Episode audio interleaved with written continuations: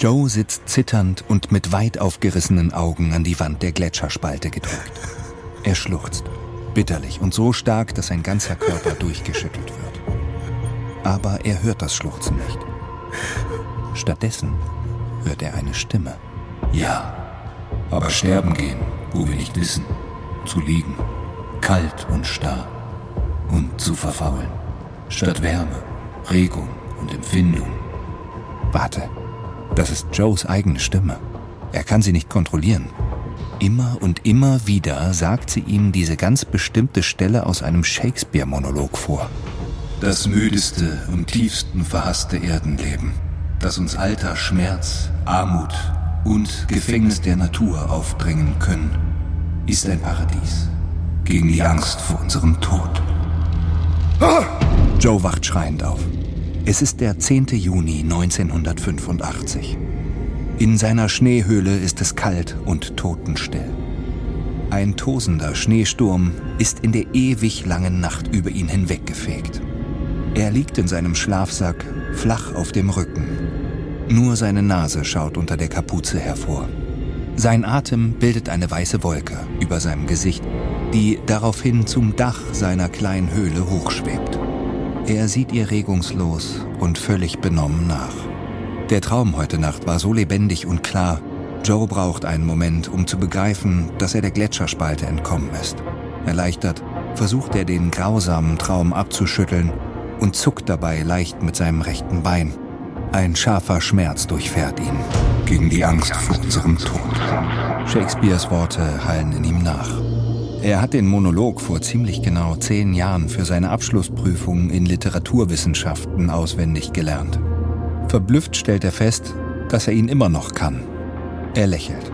Dann fängt er an, das Gedicht vor sich her zu sagen. Laut und in der gleichen Manier wie gerade eben noch in seinem Kopf. Dann hört er abrupt damit auf. Was zum Teufel macht er hier? Er hasst diesen fürchterlichen Text. Er fühlt sich plötzlich sehr einsam und dumm. Tränen steigen ihm in die Augen. Ob es draußen wohl immer noch stürmt? Joe merkt erst jetzt, dass seine Füße unter einer dicken Schneedecke vergraben liegen. Mühsam schiebt er seinen nassen Schlafsack von sich und stößt dabei unabsichtlich ein Loch in das Dach seiner Schneehöhle. Strahlender Sonnenschein fällt in seinen schattigen Unterschlupf. Joe muss blinzeln. Er richtet sich auf und durchstößt seine Schneehöhle jetzt so weit, dass er aus ihr herauskriechen kann. Dann stemmt er sich vorsichtig auf sein gesundes Bein und hält Ausschau. Vor ihm liegt der Gletscher, ein scheinbar ewig langes Eisfeld. Wenn er sich konzentriert, kann Joe sogar vereinzelte Gletscherspalten ausmachen. Die da vorne kennt er noch vom Aufstieg. Und die da auch. Aber Joe kneift die Augen zusammen. Die meisten dieser schneebedeckten Spalten kann er selbst von nahem nur schwer erkennen. Joe merkt, wie seine Schultern sich anspannen. Er weiß genau, wie groß die Gefahr ist, dass er beim Kriechen in einen unerwarteten Abgrund stürzt. In Joes Magen wird es flau. Bis zum Basislager sind es noch mindestens sieben Kilometer. Der Sturm ist zwar vorbei, doch seine Odyssee geht weiter.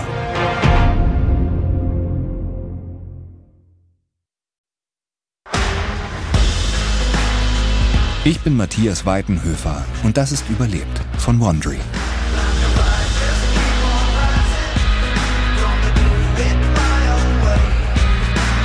Der 25-jährige Joe Simpson und der 21-jährige Simon Yates hatten im Juni 1985 Großes vor.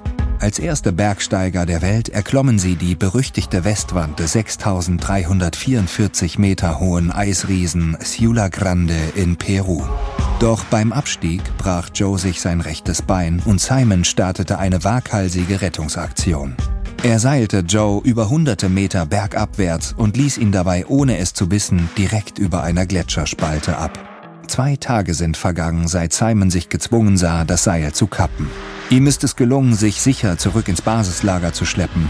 Joe überlebte den Sturz ins tiefschwarze Maul der Gletscherspalte zu seiner eigenen Überraschung. Unter fast unmenschlichen Kraftanstrengungen schaffte er es sogar, aus der Gletscherspalte herauszukriechen. Jetzt muss er es nur noch zurück ins etwa sieben Kilometer entfernte Lager schaffen, allein, verletzt und ohne Proviant. Sturz ins Nichts ist eine wahre Geschichte von Abenteuerlust, unglaublicher Willenskraft und Moral. Dies ist Folge 3 von 3 Kriechend in den Wahnsinn.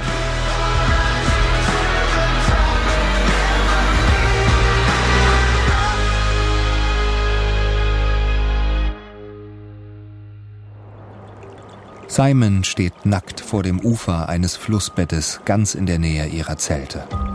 Es ist der Morgen des 10. Juni 1985. Mit einem energischen Sprung wirft er sich in das kristallklare Wasser und taucht kurz darauf keuchend wieder auf. Die Kälte raubt ihm für einen Augenblick den Atem. Er greift nach seinen Waschutensilien und fängt an, sich zu reinigen. Und er kann kaum mehr damit aufhören. Es ist, als müsste er alles abwaschen, was er auf dem Berg erlebt hat und die Erinnerung an Joe. Fast eine Woche ist vergangen, seit sie gemeinsam Richtung Ciula Grande aufbrachen. Seit 36 Stunden ist sein Kumpel jetzt wohl tot. Hätten sie doch bloß aufgehört zu klettern, als es dunkel wurde, sich eine Schneehöhle gegraben und bis zum Morgengrauen ausgeharrt. Der Schneesturm wäre vorbei gewesen. Sie hätten die Gletscherspalte gesehen. Simon nimmt ein wenig Shampoo in seine linke Handfläche und verteilt es in seinen strohblonden Haaren. Ruckartig hält er seinen Kopf unter Wasser, mit dem Gesicht zuerst. Er fühlt sich so leer. Eigentlich weiß er, dass ihn keine Schuld trifft, aber andererseits... Kraftvoll richtet Simon sich auf. Wassertropfen spritzen durch die Luft. Es war ein Unfall.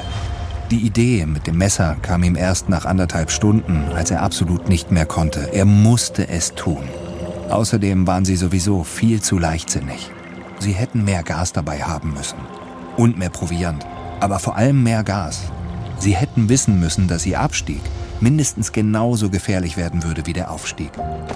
Simon setzt sich ans steinige Ufer und holt den Rasierer aus seinem Kulturbeutel. Auf seinem Rücken kann er spüren, wie die Sonne ihn nach und nach trocknet.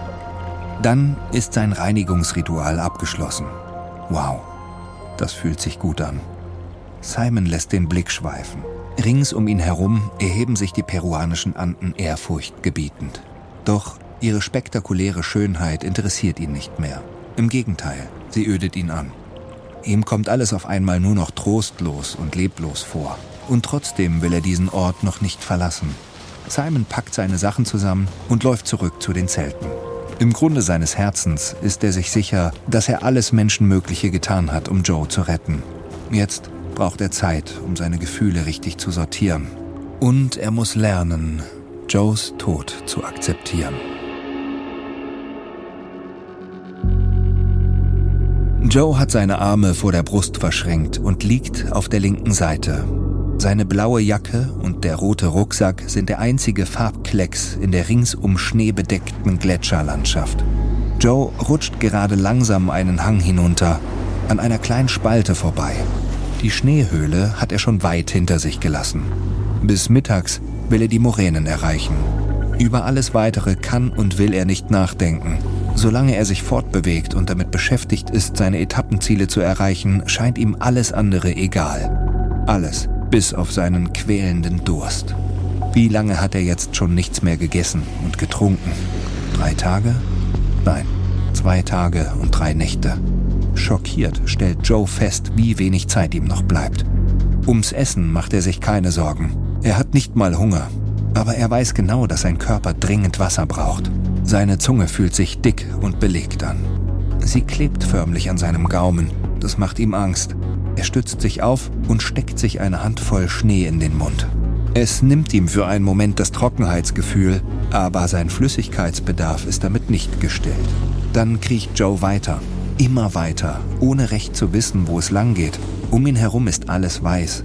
Ab und zu richtet er sich mühsam auf, um nach einem Orientierungspunkt zu spähen, aber ständig begegnet er im Schnee seiner eigenen Kriechspur. Er hält inne. Schon wieder klafft ihm eine Spalte entgegen, der er schon mal begegnet ist. Schwer atmend stellt Joe fest, dass er sich verirrt hat. In seinem Kopf dreht sich alles. Joe schaut zurück zum Gletscher und stutzt. Er fängt auf einmal an, noch weißer zu glänzen als alles um ihn herum. Und dann fängt er an, sich zu bewegen. Er wiegt sich hin und her. Seine Erhebungen wellen sich wie in einem weißen Ozean. Joe reibt sich die Augen und guckt nochmal hin. Doch er sieht alles komplett verschwommen. Noch schlimmer als vorher. Und dann fangen seine Augen auch noch fürchterlich an zu jucken und zu brennen. Verdammt, er ist schneeblind. Das hat ihm gerade noch gefehlt. Joe kennt das bisher nur von Geschichten. Die Sonne, die im weißen Schnee extra stark reflektiert, hat ihm seine Hornhaut und Bindehaut verbrannt. Seine Sonnenbrille ist beim Absturz kaputt gegangen. Und seine Kontaktlinsen hat er in den vergangenen zwei Tagen und drei Nächten nicht herausnehmen können. Joe wischt sich die Tränen weg und kneift die Augen zusammen. Durch schmale Lider hindurch späht er auf das, was vor ihm liegt. Im Horizont, hinter der Schneebrücke, sind die Umrisse eines großen dunklen Felsens zu erkennen. Hier beginnen die Moränen. Bis zum Basislager liegen also noch mehr als sechs Kilometer vor ihm. Doch nicht nur Joes Augen machen ihm unmissverständlich klar, sein Körper gibt langsam, aber sicher den Geist auf. Es ist Vormittag am 10. Juni 1985. Simon hält ein kleines braunes Fläschchen in seiner Hand und führt es zu seinem Mund. Er sitzt im orangenen Kuppelzelt und hat den Inhalt seiner Reiseapotheke vor sich ausgebreitet. Dann schluckt er einige Tropfen Rhinozil. Das sollte die Blutzirkulation in seinen Fingern endlich wieder richtig ankurbeln. Jetzt kann er noch beeinflussen, ob die Erfrierungen in tieferes Gewebe fortschreiten. Was noch? Ein Antibiotikum kann nicht schaden, um möglichen Infektionen vorzubeugen. Seit er zurück im Luxus des Basislagers ist, nimmt Simon ganz genau wahr, wie sein Körper sich nach und nach regeneriert. Er löst die Tablette aus dem Blister und legt sie sich auf die Zunge. Dabei fällt sein Blick auf Joes Habseligkeiten, die immer noch chaotisch auf einem Haufen liegen. Wieder spürt er diesen Stich in seinem Herzen. Er versucht das Gefühl beiseite zu schieben und konzentriert sich darauf, Ordnung zu machen. Erst räumt er die Medikamente wieder zurück in den Beutel, dann fängt er an, Joes Sachen zu sortieren. Dann greift er nach einer Plastiktüte. In ihr sammelt Simon jetzt alles, was er Joes Eltern überreichen will. Nacheinander legt er Joes Wertsachen in einer Reihe aus. Das muss ein Tagebuch sein. Simon greift nach dem kleinen blauen Büchlein und schlägt es auf. Joe hat wirklich fast jeden Tag etwas hineingeschrieben. Selbst im Flugzeug auf dem Weg von London hierher. Flüchtig blättert Simon die Seiten durch, ohne auch nur einen Satz dabei zu lesen. Er will es nicht wissen. Es fühlt sich nach Verrat an. Er schlägt das kleine Tagebuch wieder zu und legt es mit in die Tüte für Joes Eltern. Und da ist auch Joes Lieblingsmütze, die ohne Bommel. Simon weiß, wie viel sie ihm bedeutet hat. Sie kommt mit in die Tüte. Er will sie nicht verbrennen, denn genau das hat er mit Joes restlichen Klamotten vor. Dann hört er Richard hinter sich. Wollen wir das Zeug nicht Norma und Gloria vermachen? Die freuen sich sicher total darüber. Ihre Söhne könnten sie tragen oder die Jungs aus dem Tal. Nein, das will ich nicht, habe ich doch schon gesagt. Okay, na dann komm. Lass es uns unten am Flussbett machen. Richard nickt Simon zu und dreht sich um. Er hat einen Kanister mit Benzin in der Hand und läuft schon mal vor. Simon schaut zurück ins Zelt und bindet einen Knoten um die Plastiktüte mit den Wertsachen. Viele sind es nicht. Dann greift er mit beiden Armen unter den Klamottenhaufen und läuft Richard hinterher runter zum Flussbett. Dabei fährt ihm Joes Geruch in die Nase. Wieder spürt er das Ziehen im Herzen und dieses Mal lässt er Gefühle zu. Simon starrt in das vor ihm qualmende Feuer. Richard steht andächtig neben ihm und kippt noch ein bisschen mehr Benzin auf die Kletterhose, die einfach nicht richtig brennen will. Die Unterhosen, Pullis und T-Shirts sind schon fast zu Asche verfallen. Große helle Flammen schlagen in die Luft und gehen dann über in ein senkrecht zum Himmel aufsteigendes Rauchzeichen. Simon schaut hoch zum Rauch. Dann wandert sein Blick hinüber in Richtung des Jula Grande, Dort, wo Joe in einer Gletscherspalte begraben liegt. Für immer und ewig in der Finsternis und mittlerweile wahrscheinlich von Schneemassen verschüttet. Eigentlich wollten sie noch so viele Gipfel dieser Welt zusammen erklimmen. Simon spricht ein stilles Lebewohl und verspricht Joe, dass er seine Erinnerungen Ehren halten wird. Und dass er weitermachen wird mit dem Bergsteigen. Für sie beide. Dann nickt er Richard zu, der ihm einen Arm um die Schulter gelegt hat und ihn jetzt fragend anschaut. Sag mal, meinst du, ich kann mir Joes Walkman ausleihen? Meine hat keine Batterien mehr. Den habe ich schon zu den Wertsachen für seine Eltern getan, aber ja, solange wir hier sind, warum nicht? Cool. Hast du Hunger? Simon nickt wieder. Sie laufen schweigend zurück zu den Zelten. Richard holt Joes Walkman aus der Tüte und fängt dann an, am Küchenfelsen eine warme Mahlzeit für sie beide vorzubereiten. Dabei singt er leise die Rocksongs mit, die er über die Kopfhörer hört. Simon sitzt mit angezogenen Knien auf einer Decke und mischt unbeholfen ein Deck Karten mit seinen immer noch schmerzenden Händen. Es wird noch eine Weile dauern, bis er wieder singen kann. Joe checkt die Uhr und lächelt zufrieden. Es ist 1 Uhr mittags. Er hat es tatsächlich geschafft, den Anfangspunkt der Moränen in der Zeitspanne zu erreichen, die er sich vorgenommen hatte. Dann lehnt er sich über seinen Rucksack und holt nacheinander jeden einzelnen Gegenstand heraus. Neben ihm auf dem Fels liegen jetzt sein kleiner Topf und der Kocher, genau wie der Helm und seine Steigeisen, sein Eisbeil und sein Klettergurt. All das wird er nicht mehr brauchen. Joe stopft die aussortierte Ausrüstung in den roten Beutel seines Schlafsacks. Übrig bleiben seine Kamera, die Stirnlampe und seine Eispickel. Die kann er als Stütze gut gebrauchen. Er hebt die Kamera auf und ist kurz davor, sie mit in den roten Beutel zu stopfen. Er hat eh keinen Film mehr. Doch dann fällt ihm wieder ein, wie schwer es damals war, ausgerechnet dieses Modell aufzutreiben. Er erinnert sich daran, wie sehr er sich gefreut hat, als er sie schließlich in einem kleinen Vintage-Shop in London ergatterte. Und jetzt soll er sie hier zurücklassen? Als erstes steckt er seinen zusammengerollten Schlafsack zurück in den Rucksack. Dann die Stirnlampe und zum Schluss, ganz behutsam, die Kamera. Er macht die Schnallen zu und lehnt sich zurück. Es ist ein gutes Gefühl, dass alles sortiert ist. Jetzt knöpft er sich seine gelbe Isomatte vor. Sie ist viel zu lang für das, was er mit ihr vorhat. Immer wieder versucht er sie in zwei Hälften zu reißen, aber der Schaumstoff ist zu zäh. Er hackt mit der Beilseite seines Eispickels so lange auf der Matte herum, bis er sie schließlich in zwei reißen kann. Nun wickelt er sie nacheinander um sein verletztes Bein und schnallt sie mit drei Riemen fest. Oben, unten und mittig. Joe schreit. Er atmet dann schnell durch die Nase ein und den Mund wieder aus. Explosionsartige Schmerzen pochen durch sein Bein, aber die provisorische Isomattenschiene sollte es jetzt stützen. Immer noch keuchend schaut Joe wieder nach vorn. Er hat den Gletscher schon vor einer Weile hinter sich gelassen, aber es sind immer noch mindestens fünf Kilometer bis zum Camp. Und zwar über eine bröcklige Spitze und teils steile Geröll- und Felslandschaft. Und das im Schneckentempo. Aber mit Kriechen ist jetzt erstmal Schluss. Joe kneift seine Augen wieder zu schmalen Lidern zusammen und richtet sich vorsichtig auf. Jetzt gilt es herauszufinden, wie um alles in der Welt er die Moränen am besten durchquert, ohne dabei draufzugehen.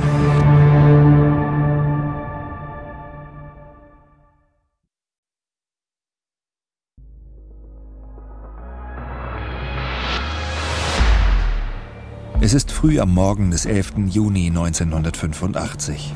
Joe geht gebeugt durch eine scheinbar unendlich grauschwarze Gesteinslandschaft.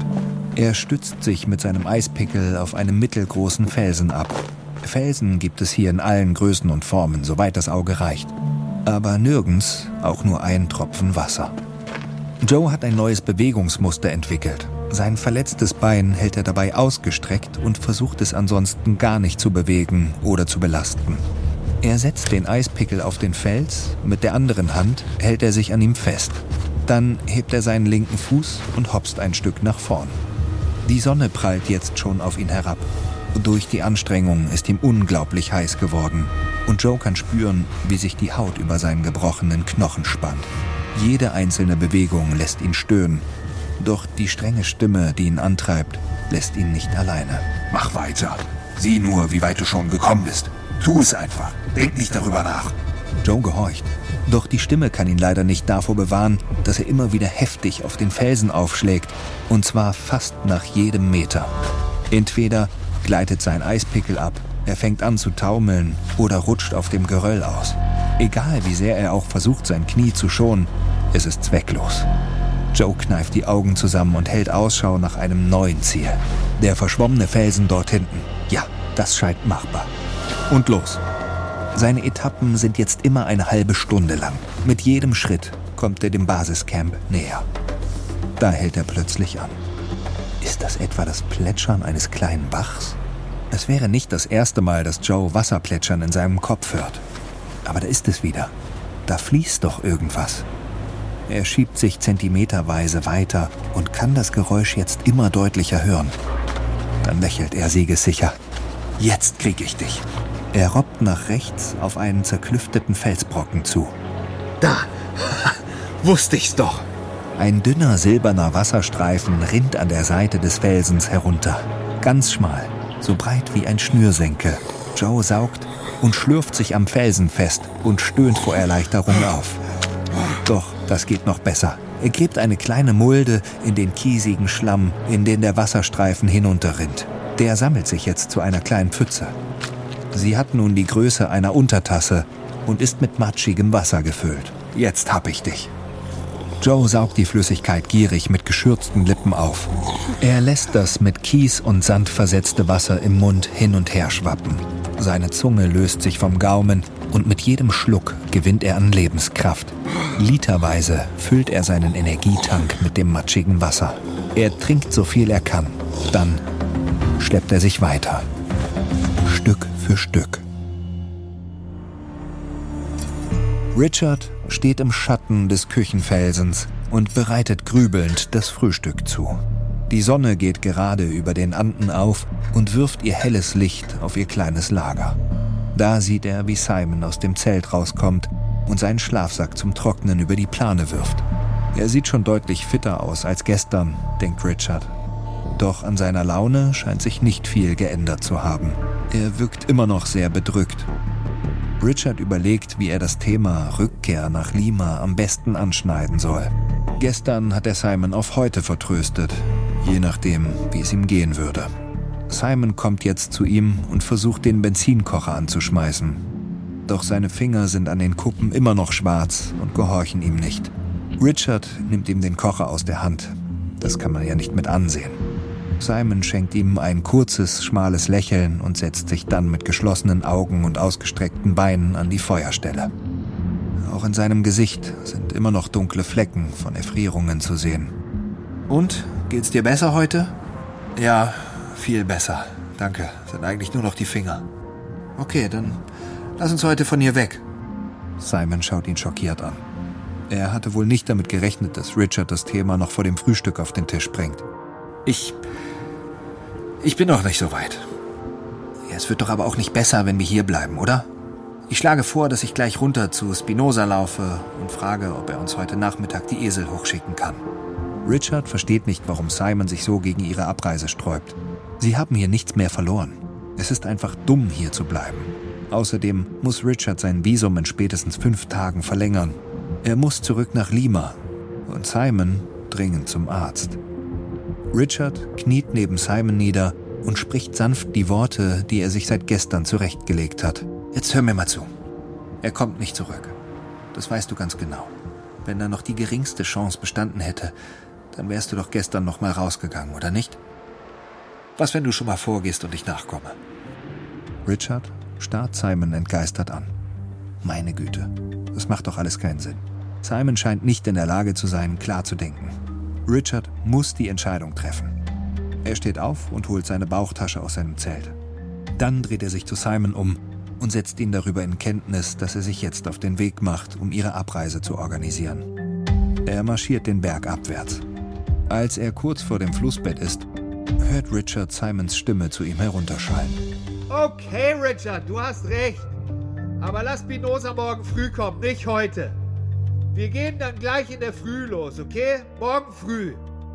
Richard hält einen Daumen hoch und lächelt zufrieden. Nur noch eine Nacht. Okay, noch eine Nacht.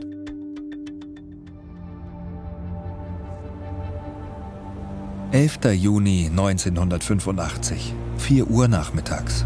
Joe liegt auf dem Bauch und hat seinen Kopf auf einem Fels abgestützt. Von hier aus kann er ganz wunderbar auf den kupfernen See gucken.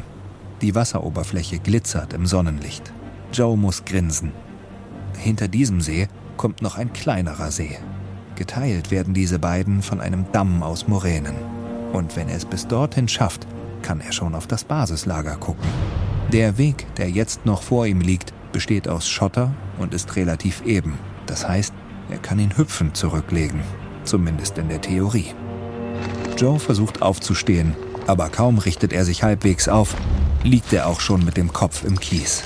Wie aus weiter Ferne hört er einen Schmerzensschrei und der See verschwimmt vor seinen Augen.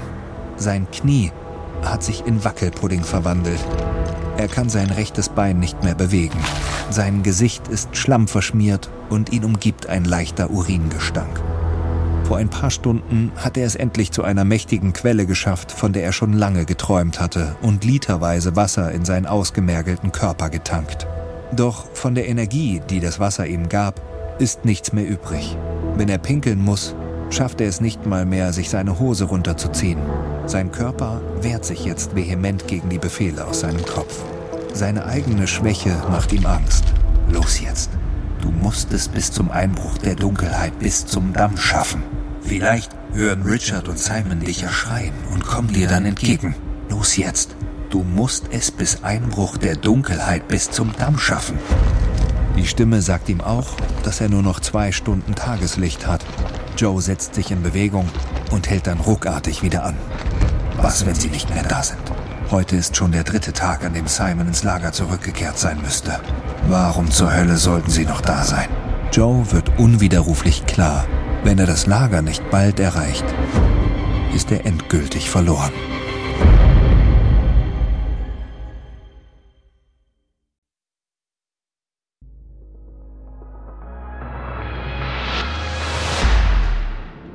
Joe wölbt seine Hände um den Mund und schreit. Simon! Er hat sich irgendwie den 45 Grad steilen Lehmhang bis zum Moränendamm hochgekämpft und schaut jetzt auf ein dunkles Tal, das von Wolken und wildem Schneegestöber überquillt. Verzweifelt stößt er einen schrillen Schrei hinaus und hört einen Moment später, wie der scharfe Wind ihm sein geisterhaftes Echo zurückschleudert. Haben Sie ihn gehört? Sind sie überhaupt noch da? Joe kauert sich neben einen Felsen, um sich vor dem Schneesturm zu schützen und wartet angespannt auf eine Antwort. Die Kälte dringt ihm durch Mark und Bein. Doch viel schlimmer ist die Angst, dass man ihn aufgegeben hat. Er überlegt, ob er sich in einen Schlafsack legen sollte, doch die Stimme warnt ihn rechtzeitig. Tu's nicht. Joe muss ihr wieder mal recht geben. Wenn er jetzt einschläft, wacht er nicht mehr auf. Er zieht die Schultern hoch, um sich vor dem Wind zu schützen, und schiebt sich, auf dem Hintern sitzend, den kakteenbewachsenen Hang zum Tal hinunter. Er kann den Weg zwar nicht sehen, aber er meint sich vage zu besinnen, dass er bis zum Lager eigentlich nur zehn Minuten brauchen sollte. Schon nach einigen Metern muss er aber erkennen, dass er die Orientierung verloren hat. Er setzt seinen Rucksack ab, kramt nach seiner Stirnlampe und knipst sie an, ein matter, gelblicher Schein flackert auf und fällt auf wild durcheinanderliegende graue Felsbrocken. Er sitzt mitten in einem riesigen, kahlen Geröllfeld. Dann geht das Licht wieder aus. Seine Lampe hat endgültig den Geist aufgegeben. Joe lässt das Ziffernblatt seiner Uhr aufleuchten. 9 Uhr 11. Die Nacht zieht an ihm vorbei. Wo zur Hölle ist er? Geht er Richtung Flussbett oder in einem Bogen zurück zum Moränendamm? Ist er noch auf dem Gletscher? Und wo sind eigentlich die ganzen großen Felsen hin? Die Stimme in seinem Kopf verstummt. Joe ist froh, endlich seine Ruhe zu haben und schleppt sich wirr und ohne jedes Ziel vor Augen durch den Schneesturm, der immer noch unbarmherzig über ihn hinwegtobt. Dann kichert er plötzlich dümmlich über einen Witz, den er sich gerade selbst erzählt hat, und fragt sich, was zum Teufel ihn da ständig von unten in sein Bein sticht. Ach ja, die Kakteen. Und dann hört er plötzlich diesen einen Boney M-Song, den er so hasst. Ununterbrochen hämmert das Lied in seinem Schädel, als hätte jemand die Platte auf höchster Lautstärke in seinem Gehirn aufgelegt. Auf Dauerschleife Sobald es zu Ende ist, geht es auch schon wieder von vorne los. Wieder und wieder. Er kriegt es nicht aus dem Kopf. auch wenn er sich noch so sehr anstrengt. Verdammte Scheiße. Ich werde sterben, während ich einen verfluchten Boney M. Song höre. Joe hat keinerlei Ahnung mehr, wo er sich befindet.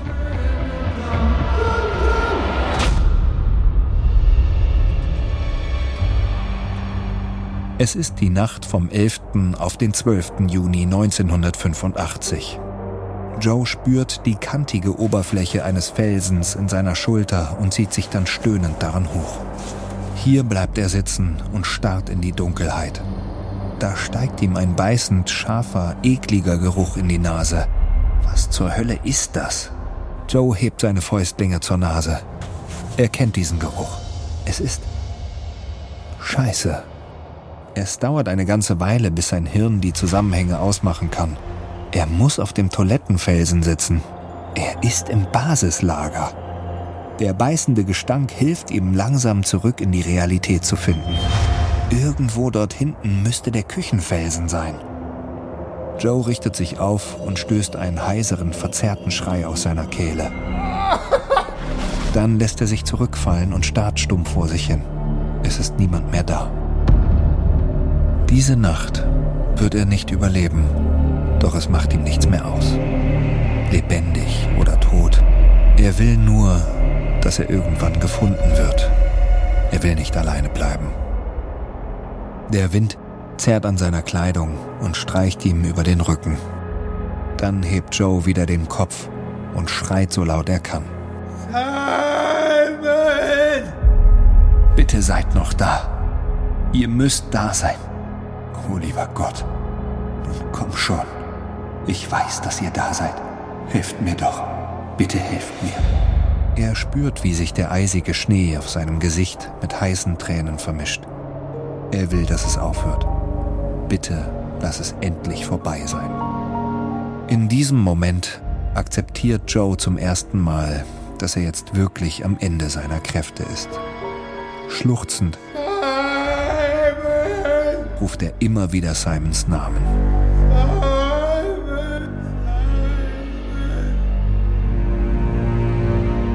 Sein Rufen wird bei jedem Mal leiser.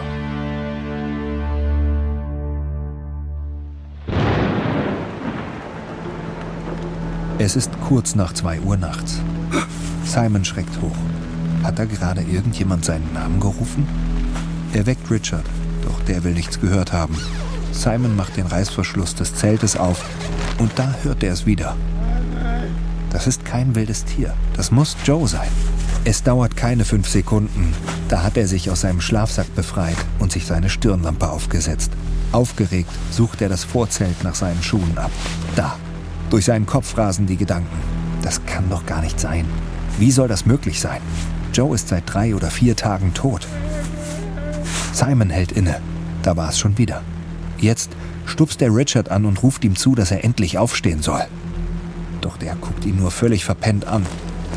Simon rennt in die Richtung des Toilettenfelsens. Die Stimme klingt so gequält, so verletzt, so verkümmert. Simon kann keinen klaren Gedanken fassen.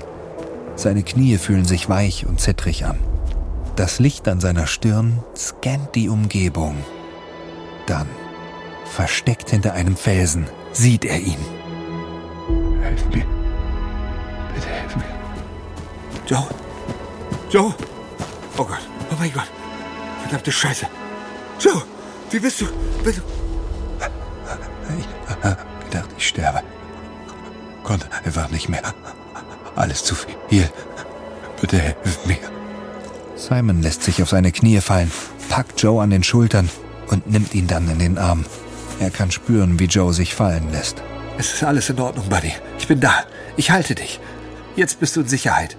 Richard beugt sich über sie und schreckt sofort schockiert zurück. Joe sieht aus wie eine bereits verstorbene Version von sich selbst. Und er war doch schon tot. Nein, war er nicht. Er hat überlebt. Simon hat tausend Fragen, aber das muss warten. Er verschränkt die Arme über Joes Brust zerrt ihn hoch und schleift ihn zusammen mit Richard bis zu den Zelten herüber. Dann betten sie ihn vorsichtig auf einem Haufen Daunenschlafsäcke und knien sich neben ihn. Joes Gesicht ist vollkommen verkrustet und verschmiert mit Schlamm und Blut. Simon lächelt ihn an und Joe lächelt zurück. Simon weiß nicht, was er sagen soll. Ihm ist die Stille zwar unangenehm, aber ihm fällt einfach nichts ein, was er sagen könnte.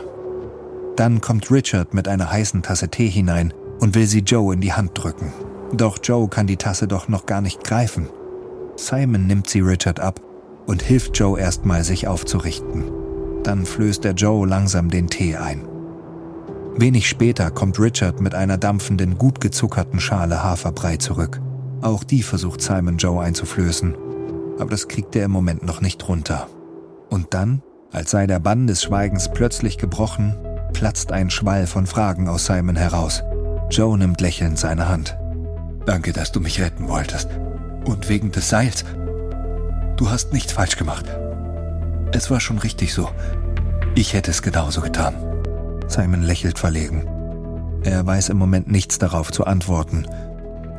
Also wechselt er schnell das Thema. Aber er kann fühlen, wie die Schuldgefühle von ihm abfallen. Und er fühlt Erleichterung. Joe hat überlebt. Sie haben es geschafft. Und das, was sie hier erlebt haben, wird sie auf ewig miteinander verbinden. Als Joe nach vier langen Tagen endlich das Basislager erreicht, hat er ein Drittel seines Körpergewichts verloren und wiegt nur noch 46 Kilo. Zudem leidet er unter Ketoazidose, einer massiven Stoffwechselstörung durch mangelnde Energiezufuhr. Er war kurz davor, ins Koma zu fallen. Nach Gesprächen mit seinen Ärzten glaubt Joe heute, dass er schon im Sterben lag, als Simon und Richard ihn fanden. Drei Stunden nach seiner Ankunft im Basislager ging es für ihn allerdings schon weiter mit der Tortur. Zwei Tage hat ihr Rückweg ins nächstgelegene Dorf gedauert. Joe musste fast 20 Stunden auf einem Maulesel ausharren, obwohl er im Grunde kaum in der Lage war, sich auf ihm zu halten. Schließlich wird er endlich in einem Krankenhaus von Lima behandelt. Sein Knie war gebrochen, genau wie sein Fußgelenk. Zwei Jahre und sechs Operationen später fängt Joe wieder an zu klettern. Er lebt heute in seiner Heimat in der Nähe von Sheffield im Süden von Großbritannien. Als Joe und Simon 1985 zurück nach Großbritannien kamen, entfachte ihre Geschichte eine bittere ethische Kontroverse. Darf man einen Seilpartner opfern, um selbst zu überleben?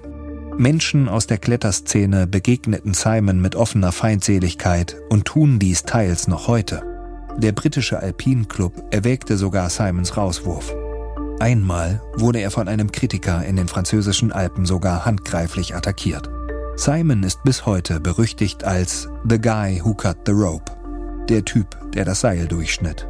Um die Wahrheit über ihre Erlebnisse zu erzählen und Simons Ruf gerade zu rücken, schrieb Joe ein Buch über ihre Geschichte. Touching the Void wurde 1988 veröffentlicht und zu einem internationalen Bestseller. Im Jahr 2003 erschien dann die Buchverfilmung. Für das Doku-Drama unter der Regie von Kevin MacDonald gingen Joe und Simon für die Dreharbeiten nach 17 Jahren erstmals zurück zum Sula Grande und ließen ihren Überlebenskampf schmerzlich Revue passieren. Dabei wurde Joe und Simon klar, dass sie die traumatischen Erlebnisse längst noch nicht verarbeitet hatten.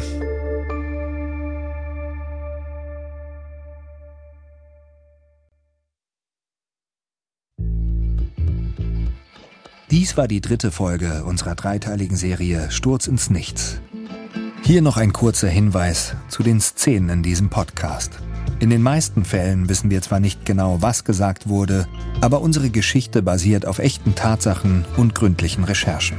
Wenn du mehr über diese unglaubliche Bergkatastrophe erfahren möchtest, empfehlen wir dir Joe Simpsons selbstgeschriebenes Buch Touching the Void, erstmals erschienen im Jahr 1988 und den gleichnamigen Film, ein Doku-Drama aus dem Jahr 2003. Überlebt ist eine Produktion von Wondery und Munk Studios. Ich bin Matthias Weidenhöfer. Kira Funk hat diese Geschichte geschrieben. Das Sounddesign hat Volker Pannes gemacht. Produzentin von Munk Studios Ilona Toller. Für Wondery Series Producer Simone Terbrack.